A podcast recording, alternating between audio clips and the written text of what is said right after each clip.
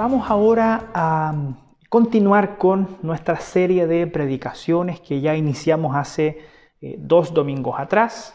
Esta serie, eh, como usted tal vez ya lo sabe y lo recuerda, se llama Oraciones Transformadoras, Diálogos con Dios en tiempos de crisis. Y durante las dos últimas semanas eh, revisamos dos muy interesantes diálogos que la Biblia nos revela que alimentan nuestra manera y nuestra perspectiva acerca de la oración.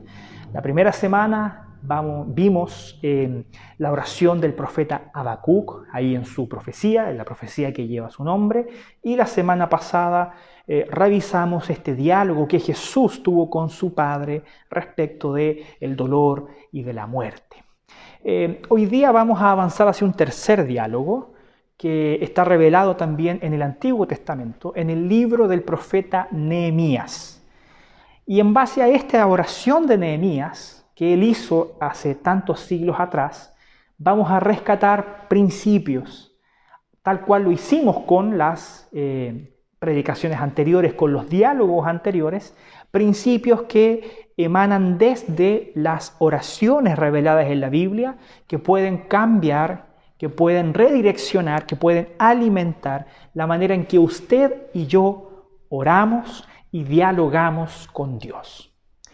Y en esta semana en particular, el tema que nos convoca es conversar acerca de un diálogo con Dios sobre nuevas oportunidades. Un diálogo con Dios sobre nuevas oportunidades.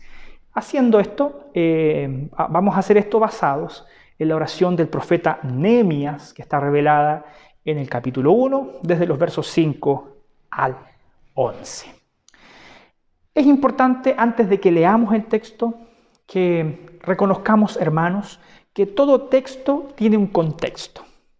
Toda oración en la Biblia tiene un contexto en el cual ella se produjo y que nos ayuda y arroja mucha, mucha luz acerca de cuál fue el propósito por el cual aquel personaje en la Biblia oró y dijo lo que dijo. Por eso es tan importante que nos tomemos un tiempo necesario para contextualizar los textos bíblicos, para entenderlos de mejor manera y poder ponerlos en perspectiva para descubrir la profundidad del mensaje que Dios tiene preparado para usted y por supuesto también para mí ya en esta mañana.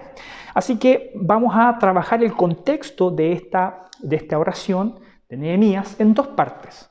La primera parte va a ser el contexto más amplio, un contexto histórico eh, que, abarca más cantidad de años, y después vamos a enfocarnos en un contexto histórico más específico acerca de la realidad de Nehemías eh, en, en, aquel momento. Estos dos contextos van a arrojar mucha luz acerca de lo que Nehemías pide y la manera en la que él ora en este texto que vamos a leer a continuación.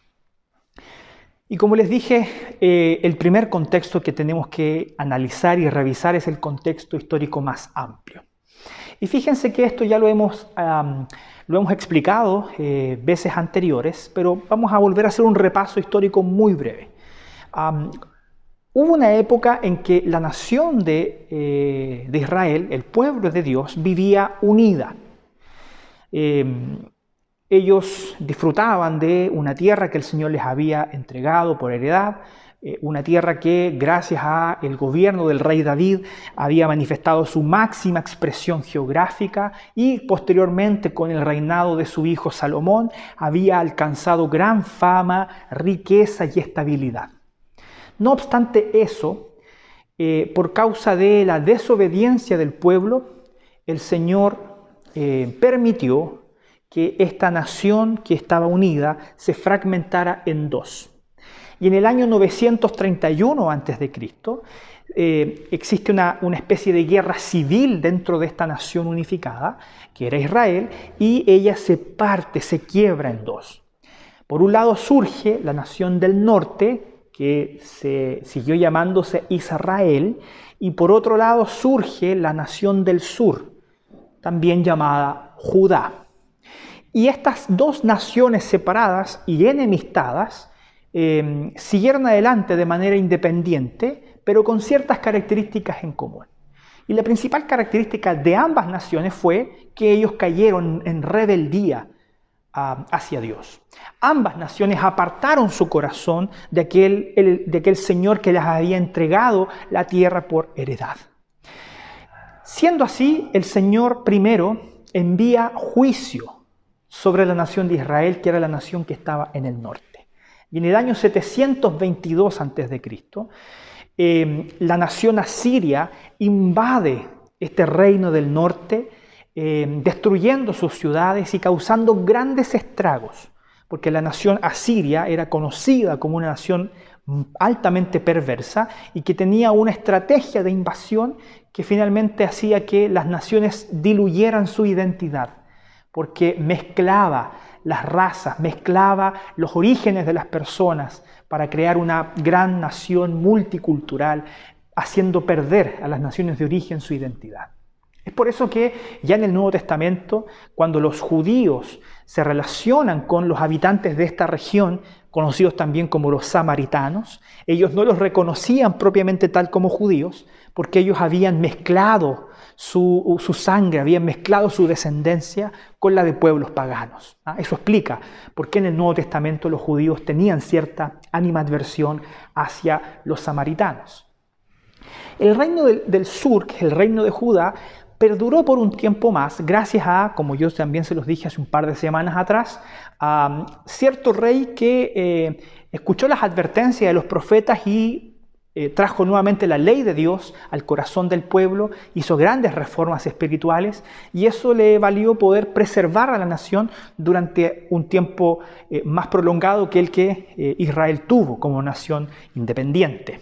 No obstante ello, después de las reformas del rey Josías, en donde también se marcaba la profecía de Habacuc, que fue la que revisamos hace dos domingos atrás, el Señor envía a la nación de Babilonia en el año 587 a.C. Babilonia, gobernada por el gran rey Nabucodonosor, invade en varias ocasiones Jerusalén, causando muchos estragos. En la última invasión, destruyendo el templo y los muros de la ciudad ah, y llevándose consigo deportados a eh, lo mejor a los dignatarios, a los eh, hombres ricos, a las personas, entre comillas, más importantes de la, eh, de la nación de Judá, llevándoselos deportados hacia Babilonia, al exilio. Y esto sucede por causa de la desobediencia de Judá, porque ellos habían caído, recuerde, en tres principales pecados. Habían caído en idolatría, habían caído en indiferencia hacia los preceptos y mandamientos del Señor, y también ellos habían... Eh, caído en injusticias sociales. Pero así, y esto lo vimos en la oración del profeta Habacuc, como el Señor disciplinó a Judá, también a través del profeta Habacuc, el Señor dijo que disciplinaría a la nación de Babilonia por causa de ser también una nación perversa. Y eso sucede poco tiempo después de que ellos conquistaron Judá. En el año 539 a.C., eh, un nuevo imperio, un gran imperio que de hecho llegó a ser uno de los más grandes imperios de la antigüedad, eh, el imperio persa, eh, invade Babilonia, eh, que estaban siendo dirigidos por el gran rey Ciro. Ciro toma posesión de la ciudad de Babilonia casi sin resistencia y la Biblia nos dice que Ciro tiene un sueño que apuntaba hacia la nación de Judá. En este sueño el Señor le dice que eh, él como rey debía permitir que los judíos regresaran a su nación, que ellos fueran liberados. En este contexto del retorno de los judíos desde Babilonia, desde el exilio hacia su ciudad, hacia Jerusalén, hacia su región, que era la región de Judá, se enmarca la oración de Nehemías. Nehemías, históricamente hablando, se posiciona en este momento eh, en particular. Y es por eso que también ahora es importante que revisemos muy brevemente algunos antecedentes históricos acerca de Nehemías. Y para eso vamos a leer los primeros versículos de este libro que lleva su nombre. Así que si usted tiene su Biblia a mano, por favor le pido que la abra en Nehemías capítulo 1 y me acompañe leyendo el primer versículo, que dice así. Aconteció en el mes de Kisleu, en el año 20, estando yo en Susa, capital del reino. ¿Por qué es importante señalar el, mes en que esto estaba aconteciendo, porque eh, el mes de Kisleu para nosotros comienza aproximadamente en la segunda quincena del mes de noviembre y comprende hasta la primera quincena del mes de diciembre. Es, un mes, pero que está como entrecortado con respecto a nuestro calendario. Y esto sucede, dice el texto, en el año 20 del gobierno del rey Artajerjes, es decir, en el año 445 a.C., según los antecedentes históricos que nosotros manejamos. ¿Dónde estaba Nehemías? Nehemías estaba en Susa, que era la capital del reino, que era donde vivía el rey, que era el lugar donde se tomaban las decisiones que impactaban políticamente hablando, económicamente hablando, a todas las naciones que habían sido subyugadas por el imperio persa. Él estando ahí en Susa trabajando para el rey, sucede lo siguiente, versículo 2. Vino Anani, uno de mis hermanos, con algunos varones de Judá. Y les pregunté por los judíos que habían escapado, que habían quedado de la cautividad y por Jerusalén. Es decir, Nehemías, estando en Susa, recibe la visita de uno de sus hermanos, Anani, que vivía en Judá. Y también acompañaban a Anani algunos varones con él. Y cuando ellos entran en la presencia de Nehemías, Nehemías les hace una pregunta que tiene dos principales focos. El primer foco de Nehemías, como todo buen líder, es las personas. Él se preocupa primero por las personas. Les pregunta, ¿cómo están aquellos que quedaron de la cautividad, aquellos que lograron escapar? ¿Cómo están las personas en Judá? Y en segundo lugar, el segundo foco que nosotros vemos es preguntar por Jerusalén. ¿Cómo está la ciudad? Cómo está la estructura, cómo, cómo está funcionando la ciudad de Jerusalén. Bueno, la respuesta de su hermano no fue del todo alentadora. El versículo 3. Me dijeron, escribe Nehemías, el remanente, los que quedaron de la cautividad allí en la provincia, están en gran mal y afrenta, y el muro de Jerusalén derribado y sus puertas quemadas a fuego. ¿Cómo estaban las personas en Jerusalén? Ellas estaban en gran dificultad. Ellos estaban atravesando serias, serias dificultades porque las estructuras de la ciudad habían sido derribadas. No había gobierno político, no había ordenamiento económico. La ciudad estaba completamente a la deriva y por lo tanto las personas que allí vivían probablemente vivían en la miseria, en la pobreza, siendo expuestas a todo tipo de peligros siendo humilladas como personas. ¿Por qué? Porque la ciudad de Jerusalén, Anani les informa que las personas están sufriendo y la ciudad de Jerusalén está destruida. El templo está derribado, eh, los muros están derribados, las puertas están quemadas. Y esto es muy significativo, hermano, porque si nos remontamos a aquella época, cuando una ciudad carecía de muros, ella dejaba de ser una ciudad. ¿Por qué? Porque estaba expuesta a todo tipo de eh, riesgos, a ser saqueada constantemente. Por lo tanto, las personas estaban sufriendo en Jerusalén por causa también de que las estructuras de Jerusalén habían sido derribadas, de que no había seguridad, de que no había gobierno político, de que no había ordenamiento económico. Efectivamente, eso les estaba trayendo profunda afrenta. Miren cuál fue la reacción de Nehemías cuando él se entera de esto. Versículo 4. Cuando oí estas palabras me senté y lloré. E hice duelo por algunos días y ayuné y oré delante del Dios de los cielos. Nehemías se entera de lo que está, de lo que está pasando y él llora, se lamenta por las personas y se lamenta por la ciudad de Jerusalén. Y dice que él hizo duelo por algunos días, ayunando y orando delante del Dios de los cielos. Esto es muy interesante.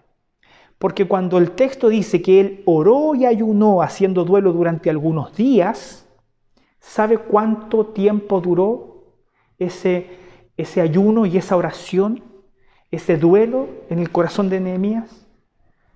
Cuatro meses. Cuatro meses. ¿Cómo sabemos esto?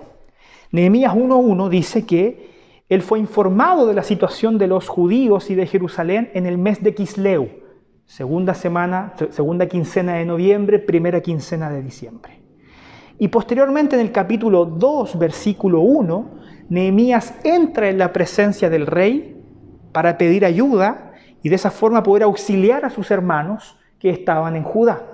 Cuando Nehemías hizo eso, según ese versículo, él lo hizo en el mes de Nisan, que para nosotros vendría a ser eh, aquel periodo que comprende entre la segunda quincena de marzo y la primera quincena de abril. ¿Cuánto tiempo estuvo orando Nehemías por lo que estaba sucediendo en Judá? Cuatro meses. ¿Cuánto tiempo le estuvo ayunando, orando intensamente delante del Señor para eh, interceder por sus hermanos en Judá antes de entrar en la presencia del rey y poder pedirle ayuda al rey? Cuatro meses. Cuatro meses. Nehemías se dedicó a orar en la dirección de estas palabras que vamos a leer a continuación. Miren lo que dice la oración del profeta Nehemías desde el versículo 5 hasta el versículo 11. Y dije, te ruego, oh Jehová, Dios de los cielos, fuerte, grande y temible, que guarda el pacto y la misericordia a los que le aman y guardan sus mandamientos. Esté ahora atento tu oído y abierto tus ojos para oír la oración de tu siervo, que hago ahora delante de ti día y noche por los hijos de Israel, tus siervos. Y confieso los pecados de los hijos de Israel que hemos cometido contra ti. Sí, yo y la casa de mi padre hemos pecado. En extremo nos hemos corrompido contra ti y no hemos guardado los mandamientos, estatutos y preceptos que diste a Moisés tu siervo. Acuérdate ahora de la palabra que diste a Moisés tu siervo diciendo, si vosotros pecareis, yo os dispersaré por los pueblos. Pero si os volviereis a mí y guardareis mis mandamientos y los pusiereis por obra, aunque vuestra dispersión fuere hasta el extremo de los cielos, de allí os recogeré y os traeré al lugar que escogí para hacer habitar allí mi nombre. Ellos, pues, son tus siervos y tu pueblo, los cuales redimiste con tu gran poder y con tu mano poderosa. Te ruego, oh Jehová, esté ahora atento tu oído a la oración de tu siervo y a la oración de tus siervos, quienes desean reverenciar tu nombre. Concede ahora buen éxito a tu siervo y dale y dele gracia delante de aquel varón, porque yo servía de copero al rey. Nehemías era el copero del rey. Y ser copero del rey en aquella época era una función de alta confianza. Es decir, Nehemías había llegado a tener una relación de eh, mucha confianza con el rey del imperio persa. ¿Por qué? Porque Nehemías era aquel encargado de probar eh, cada gota de vino o cada eh, bocado de alimento que el rey se servía para poder comprobar de que efectivamente no estuviera eh, envenenado. Por lo tanto, el rey depositaba toda su confianza, depositaba su vida en las manos de Nehemías, que le servía como copero. Por lo tanto, siendo él muy cercano al rey, él ejercía cierta influencia también.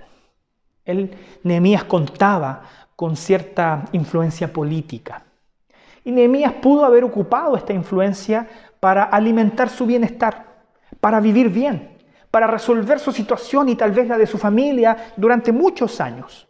Pero en vez de eso, lo que nosotros vemos en el texto es que Nehemías quiso hacer la diferencia en la historia de su pueblo, ocupando la influencia, no para beneficio propio, sino para bendecir a los otros. Y esto hace toda la diferencia, porque Nehemías podría haber seguido esa vida de comodidades que él tenía.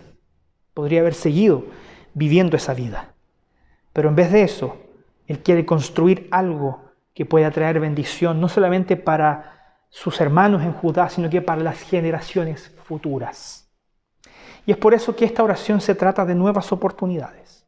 Dios nos da nuevas oportunidades. Dios te da nuevas oportunidades. No importa si los muros de tu ciudad están derribados y tal vez están derribados con justa razón. Si tal vez hay cosas en tu vida que tú sientes que están en el suelo y tal vez con justa razón porque tomaste malas decisiones, porque te alejaste del Señor, hoy día, mediante la oración de Nehemías, el Señor nos permite tener una nueva oportunidad. Y para hablar de nuevas oportunidades, hermanos, tenemos que identificar algunos principios de este texto. En este texto hay cinco principios. Los vamos a revisar rápidamente. Y el primero de ellos es que las nuevas oportunidades demandan que nosotros conozcamos a Dios. Las nuevas oportunidades demandan que conozcamos a Dios. Miren lo que dice el texto, quiero volver a repetirlo. Versículo 5.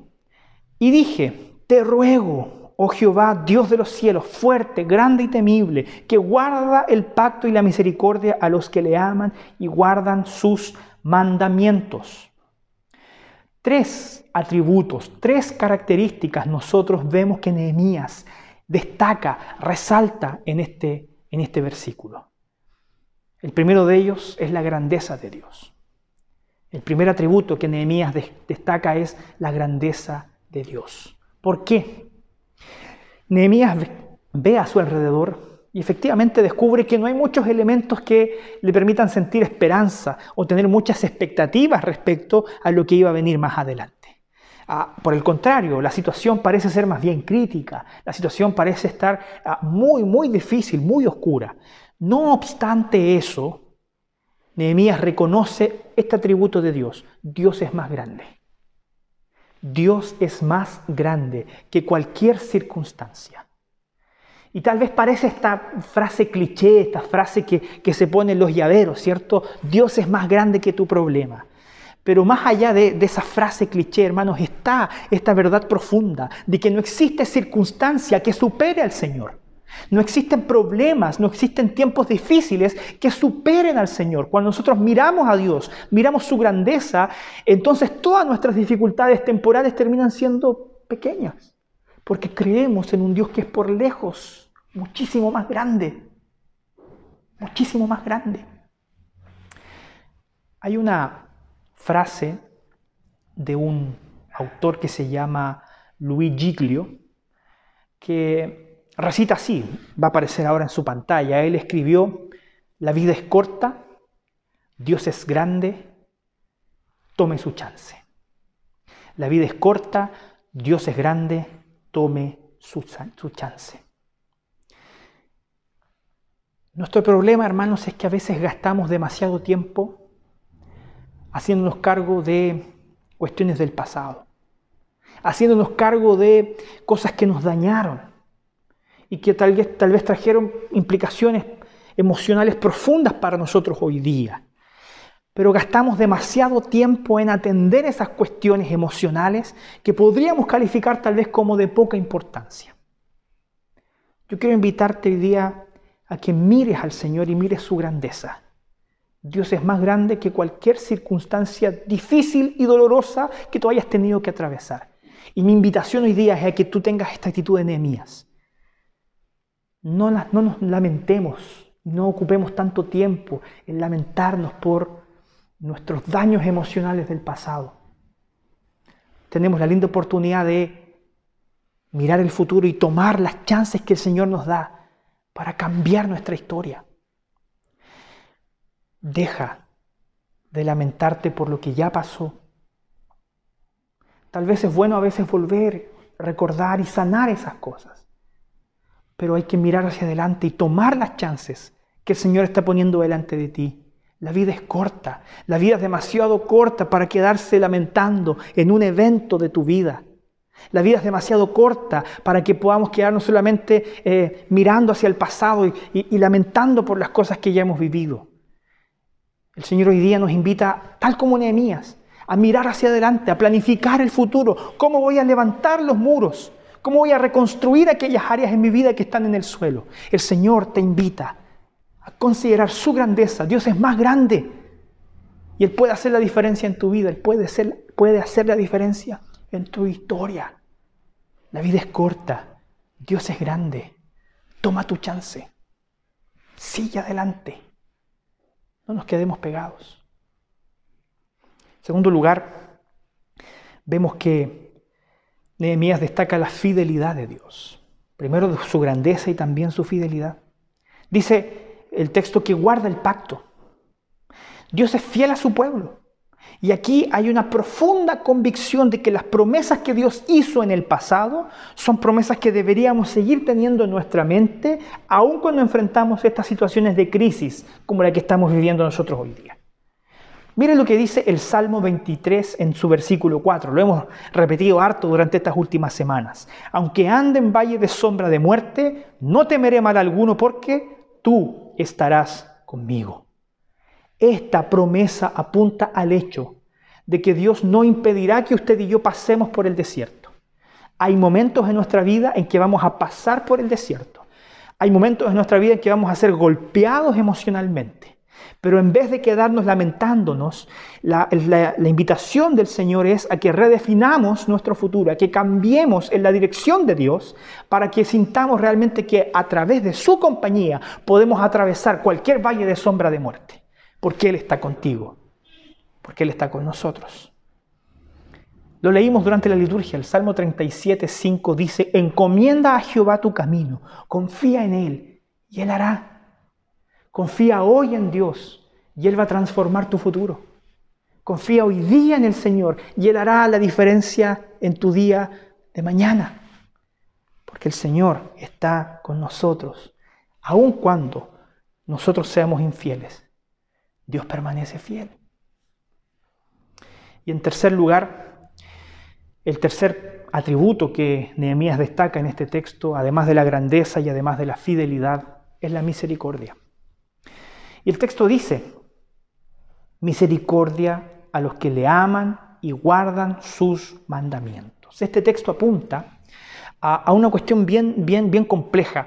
¿Por qué? Porque Dios conoce nuestros corazones y Dios conoce tu corazón. Y muchas veces sabemos, hermanos, que nosotros intentamos hacer lo mejor para Dios y nos esforzamos por tratar de vivir vidas de santidad, vidas que agradan al Señor, pero aún así pecamos, aún así caemos, aún así tropezamos con las mismas piedras. Dios conoce tu corazón. Dios sabe eh, cuánto a veces anhelas vivir para su gloria. Lo que lamenta Nehemías es nuestra incapacidad de vivir a la altura que Dios demanda de nosotros por nuestros propios esfuerzos por nuestros propios méritos, porque no podemos.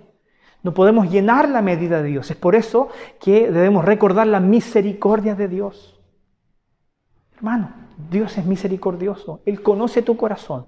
Sabe, sabe que te esfuerzas, que a veces quieres hacer lo mejor. Pero como dice el apóstol Pablo, el mal que no quiero, eso hago. Y aun cuando hacemos ese mal, aun cuando le somos infieles al Señor, por mucho que queramos amarle, el Señor te dice, yo soy misericordioso. Yo estoy dispuesto a perdonarte. Yo estoy dispuesto a restaurar las cosas en tu vida. Nuevas oportunidades, hermanos, demandan que conozcamos a Dios, que conozcamos que Él es grande, más grande que nuestro problema, que Él es fiel, que estará con nosotros cada día de nuestra vida y que Él es misericordioso, que a pesar de nuestros errores, Él sigue con nosotros, está dispuesto a perdonarnos y darnos una nueva oportunidad.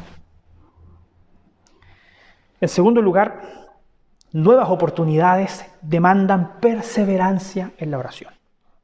Nuevas oportunidades demandan perseverancia en la oración. Mira lo que dice el texto en su versículo 6. Esté ahora tu oído, oído y abiertos tus ojos para oír la oración de tu siervo, que hago ahora delante de ti día y noche por los hijos de Israel, tus siervos. Apareció destacado hoy esta expresión que hago ahora, esta oración que hago ahora.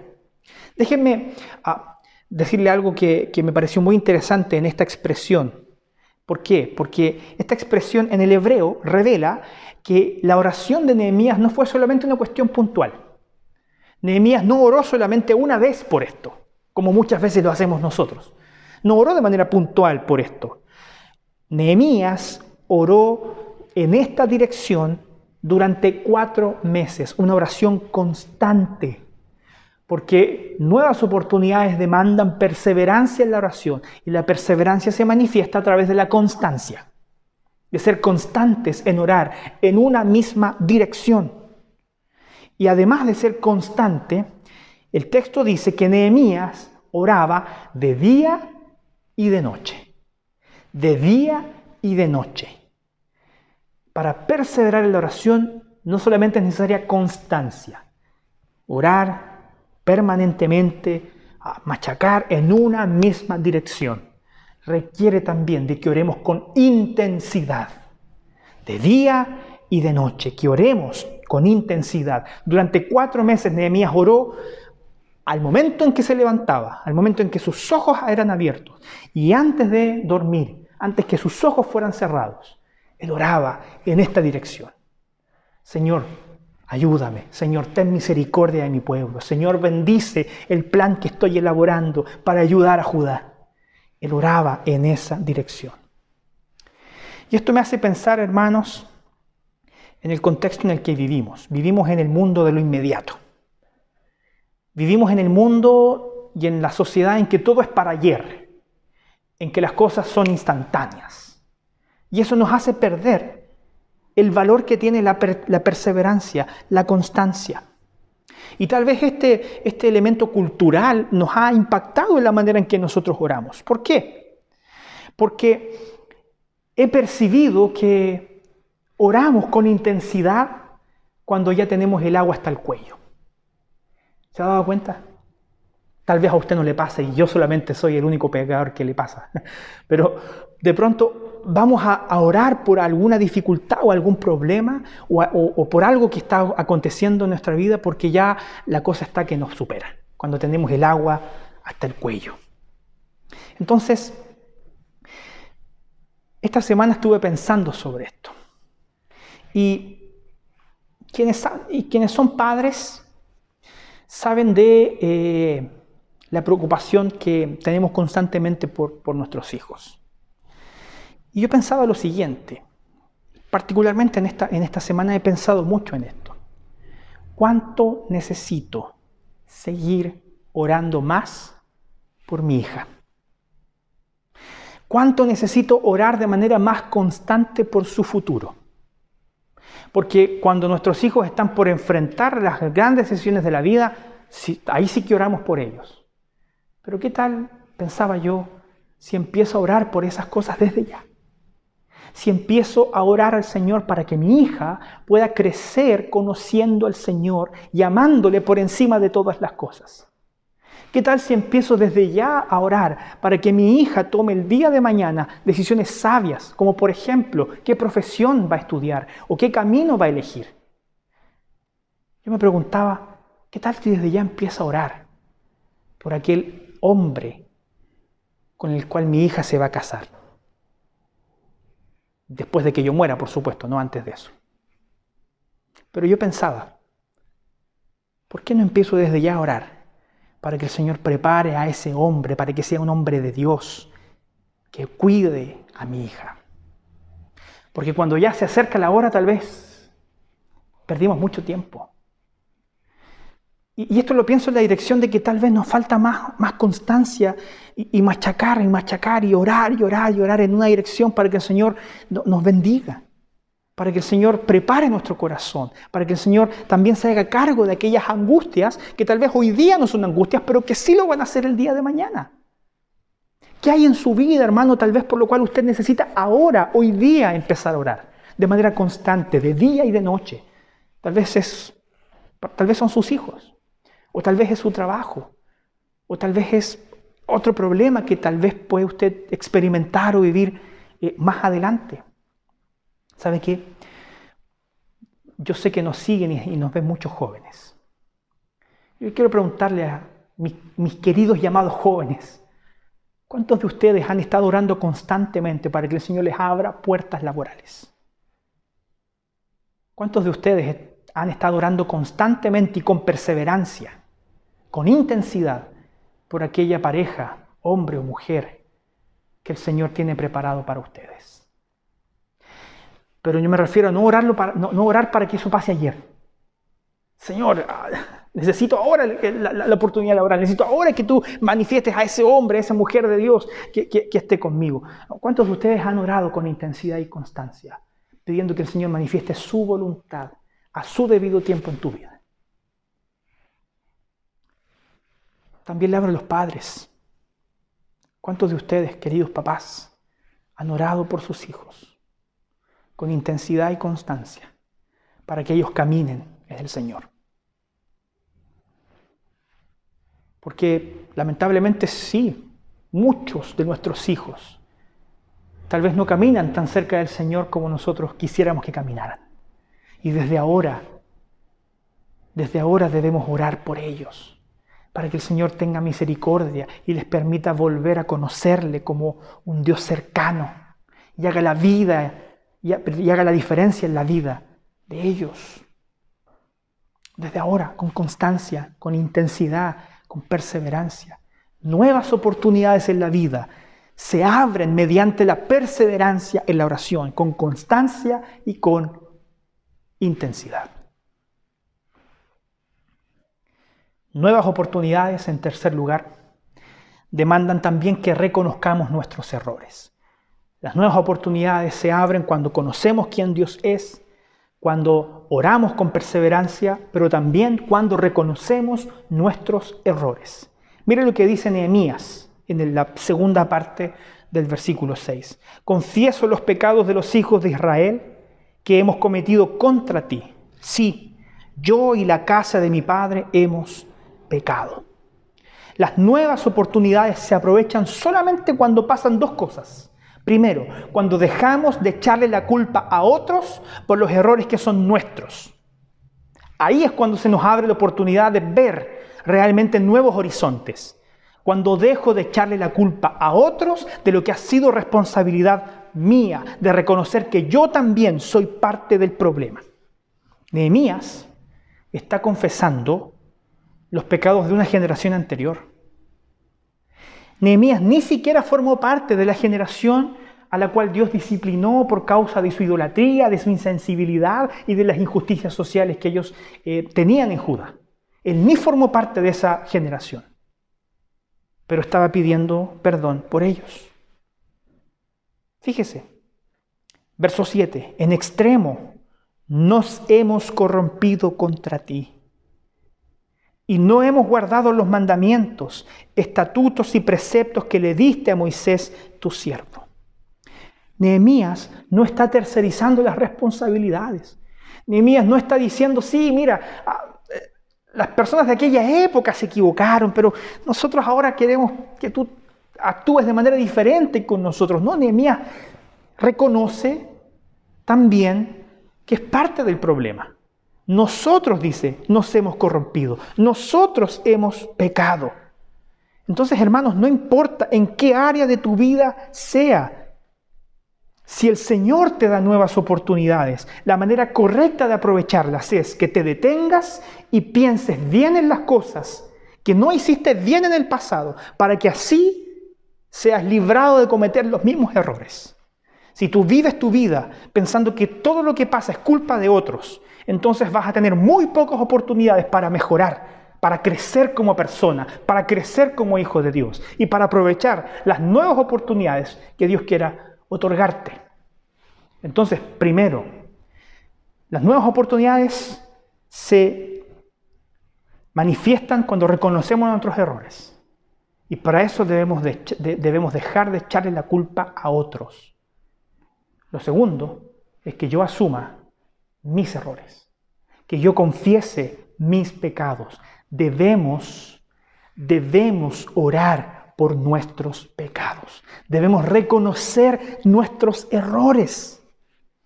Fíjese que Nehemías no dijo, nuestros líderes son corruptos. Ah, las otras personas son malvadas. No, Nehemías dice, nosotros somos corruptos. Nosotros hemos pecado. Nehemías no esconde lo que hay en su corazón. Sabe que también es parte del problema y está dispuesto a lidiar con Dios sobre sus errores. Está dispuesto a lidiar con Dios sobre sus falencias, sobre sus pecados. ¿Para qué? Para cambiar. ¿Para qué? Para no cometer los mismos errores. ¿Para qué? Para que el Señor construya estas nuevas oportunidades en base a una nueva visión de la historia. Hermanos, ¿Cuántas veces, disculpe que lo, exponga de esta manera, pero cuántas veces en mi vida pastoral yo he tenido que atender a personas que comienzan su discurso diciendo, pastor, la iglesia está mal. La iglesia está tomando una decisión, una, dirección equivocada, están tomando malas decisiones. Y yo siempre he pensado, ¿por qué hablan de la iglesia está mal? Como si ellos no fueran parte de la iglesia. Como si la iglesia fuera un, ente aparte de lo que ellos son. Somos parte de la iglesia. Y cuando tomamos malas decisiones, cuando tomamos malos rumbos, todos somos responsables y todos debemos arrepentirnos delante del Señor. ¿Sabe qué? Yo también esto lo aplico a los problemas matrimoniales. ¿Cuántos conflictos matrimoniales no se terminarían hoy día mismo si los dos entraran a su habitación y oraran al Señor en la primera persona plural, diciendo, Señor, nosotros nos hemos equivocado. Nosotros hemos hecho lo malo delante de tus ojos. Nosotros, no tú, no los demás, no el otro, no tercerizar la responsabilidad, asumir que yo también me equivoco y con valentía enfrentar las consecuencias y aprender de los errores. Las nuevas oportunidades demandan que aprendamos de nuestros errores, que cambiemos, que aceptemos la disciplina del Señor, que seamos moldeados en nuestro corazón para que Él haga la diferencia en nuestro futuro. Es la única manera, hermanos, de que aprovechemos realmente las nuevas oportunidades que Dios quiera darte en tu vida. Aprovechalas, reconoce tus errores, deja de echarle la culpa a otros, deja de tercerizar la responsabilidad que recae sobre ti. Asume tus errores, asume las consecuencias de tus pecados, la parte que te corresponda. Y estoy seguro que el Señor te dará la hermosa oportunidad de reconstruir, de redireccionar tu vida y aprovechar mejor esas nuevas oportunidades. En cuarto lugar, nuevas oportunidades demandan que estemos en sintonía con la palabra de Dios que estemos en sintonía con la palabra de Dios. Mire lo que dice el verso 8. Acuérdate ahora de la palabra que diste a Moisés tu siervo diciendo, si vosotros pecareis, yo os dispersaré por los pueblos. Nehemías está reconociendo la disciplina de Dios. Nosotros fuimos deportados porque hicimos lo malo delante de tus ojos. Yo no estoy poniendo en discusión eso, Señor. Eh, el pueblo fue infiel, el pueblo fue idólatra, caímos en injusticias, caímos en insensibilidades, por lo tanto que tú nos hayas traído al exilio, ah, e, estuvo bien, estás en lo correcto, yo no estoy eh, eh, en contra de eso, según lo que nosotros vemos acá en el texto. ¿Por qué? Porque el Señor le había dicho a Moisés, si vosotros pecareis, yo os dispersaré por los pueblos. Pero miren lo que dice Nehemías a continuación, verso 9.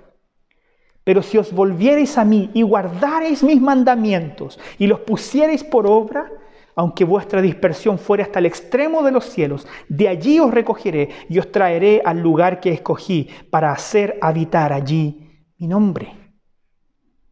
¿Qué es lo que Nehemías está haciendo aquí? Él ora. Él ora haciendo uso de las palabras de Dios.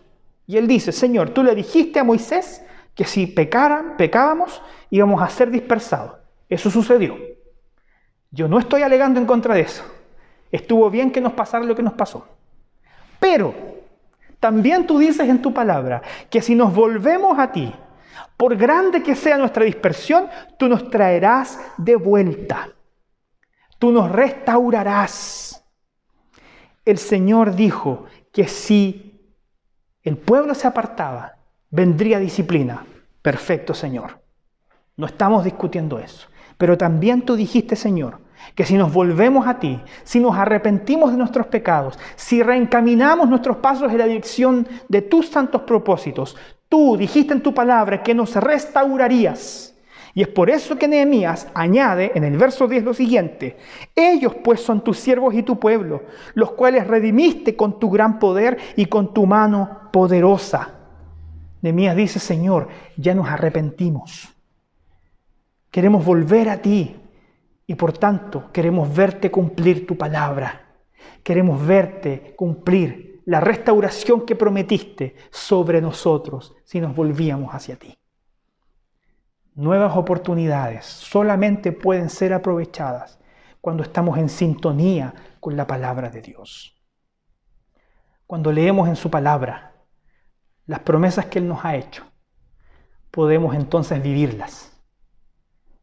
Cuando vemos en su palabra las advertencias que Dios nos ha hecho, podemos entonces tal vez soslayar y hacer de nuestra caminata en esta vida algo mucho menos accidentado. Nuevas oportunidades se manifiestan que estemos, eh, cuando estamos en sintonía con la palabra de Dios. Y en quinto lugar, y en último lugar, nuevas oportunidades demandan nuevas acciones. Nuevas oportunidades demandan nuevas acciones. Mira lo que dice el texto. Te ruego, oh Jehová, esté ahora atento tu oído a la oración de tu siervo y a la oración de tus siervos, quienes desean reverenciar tu nombre. Concede ahora buen éxito a tu siervo y dale gracia delante de aquel varón, porque yo servía de copero del rey. Nehemías, después de estar orando cuatro meses en esta dirección, estaba listo para entrar en la presencia del rey. Estoy listo. Pero Nehemías no solamente estuvo orando, ojo con esto, Nehemías no solamente estuvo orando, junto con estar orando, él estuvo planificando, él estuvo ideando cómo ayudar a Judá y qué pedirle al rey para que esta ayuda pudiera ser efectiva a quienes vivían en Jerusalén. Y fíjense en esto, Nehemías entra a la presencia del rey a pedirle algo muy sencillo. No lo vamos a leer, pero esto está en el capítulo 2. Nehemías entra donde el rey y le dice, Señor, eh, con su permiso yo tengo algo que decirle, porque el rey nota que Nehemías no estaba muy bien. Con su permiso yo tengo algo que, que, decirle. Entonces ahí Nehemías saca su notebook, enciende el data show y le empieza a mostrar el plan al rey. ¿En qué consistía este, este plan? Cosas muy sencillas. Le dice al rey, eh, en primer lugar, yo necesito que usted me libere. Yo sé que soy su hombre de confianza, yo sé que usted ha depositado su vida en mis manos, entonces yo necesito que usted se quede sin mí durante algunos meses. Primera cosa, que el rey se desprenda de uno de sus hombres de confianza, algo sencillo. En segundo lugar, le dice, em, necesito que usted me conceda parte de su ejército, necesito llevarme hombres hasta, hasta Judá. Así que eh, tenga usted a bien disponer de alguna de sus, eh, de sus tropas para que me acompañen en este camino hacia, hacia, Jerusalén, porque mi propósito es levantar y reconstruir los muros de la ciudad que habían sido derribados. Y en tercer lugar, lo más sencillo de todo, Nehemías le dice al rey, eh, además yo necesito que usted pague la restauración, que usted me dé los recursos para que yo pueda reconstruir los muros de la ciudad de Jerusalén. Sencillo, ¿no? Nehemías oró durante cuatro meses y este fue el plan que él ideó. Y oró pidiéndole al Señor que le ayudara a que cuando él tuviera la oportunidad de manifestar este plan, el rey tuviera sensibilidad. ¿Y sabe lo que aconteció? El rey le concedió todas esas peticiones a Nehemías, lo dejó ir le envió con una de sus tropas, con, personas que lo acompañaron desde, uh, desde Susa, la capital del reino, dándole incluso cartas diplomáticas para pasar por las fronteras donde era difícil pasar. Incluso le dijo, aquí tienes parte de la reserva personal del rey, llévate eh, tanta cantidad de madera para que tú allá logres reconstruir los muros de tu ciudad. Es decir, el Señor movió el corazón del rey para que él pudiera ayudar a Nehemías en este propósito. Esto no hubiese sido posible si Nehemías hubiese improvisado un plan en ese momento. Nehemías oró y Nehemías planificó. Y cuando tuvo la oportunidad, presentó el plan y el Señor bendijo esa planificación. Y el Señor le dio la oportunidad a Nehemías de hablarle al rey. Nehemías fue a Jerusalén y cumplió su objetivo. Reconstruyó los muros. ¿Saben cuánto tiempo? Déjenme llevarlo al, capítulo 6. El capítulo 6, versículo 15 dice, fue terminado pues el muro en 152 días. En 152 días. Esta información podría parecer ordinaria para alguien que no conoce el contexto histórico. Por eso es importante el contexto histórico. los muros de Jerusalén estuvieron derribados 150 años. 150 años. Nadie fue capaz de reorganizar a las personas para levantar los muros de Jerusalén. Ahí estaban, derribados, las puertas quemadas. Nehemías oró, Nehemías planificó y en 152 días él logró su objetivo. Reconstruyó los muros de Jerusalén. ¿Sabe por qué esto sucede? Porque un hombre estuvo dispuesto a orar un hombre estuvo dispuesto a disponerse a escuchar la voz de Dios. Y en segundo lugar, un hombre que estuvo dispuesto a actuar. Martín Lutero es famoso por una frase muy conocida de él, ¿cierto? Ah, junto con otras muchas cosas que él hizo y dijo. Él tenía esta expresión, orare et labutare. Orar y trabajar. Orar con intensidad y trabajar con intensidad. ¿Alguna vez le ha pasado que usted tiene mucho trabajo y que le falta el tiempo para hacer cosas? Bueno, en cierta ocasión leí el título de un libro que decía, demasiado ocupado como para no orar. Estoy demasiado ocupado como para no orar.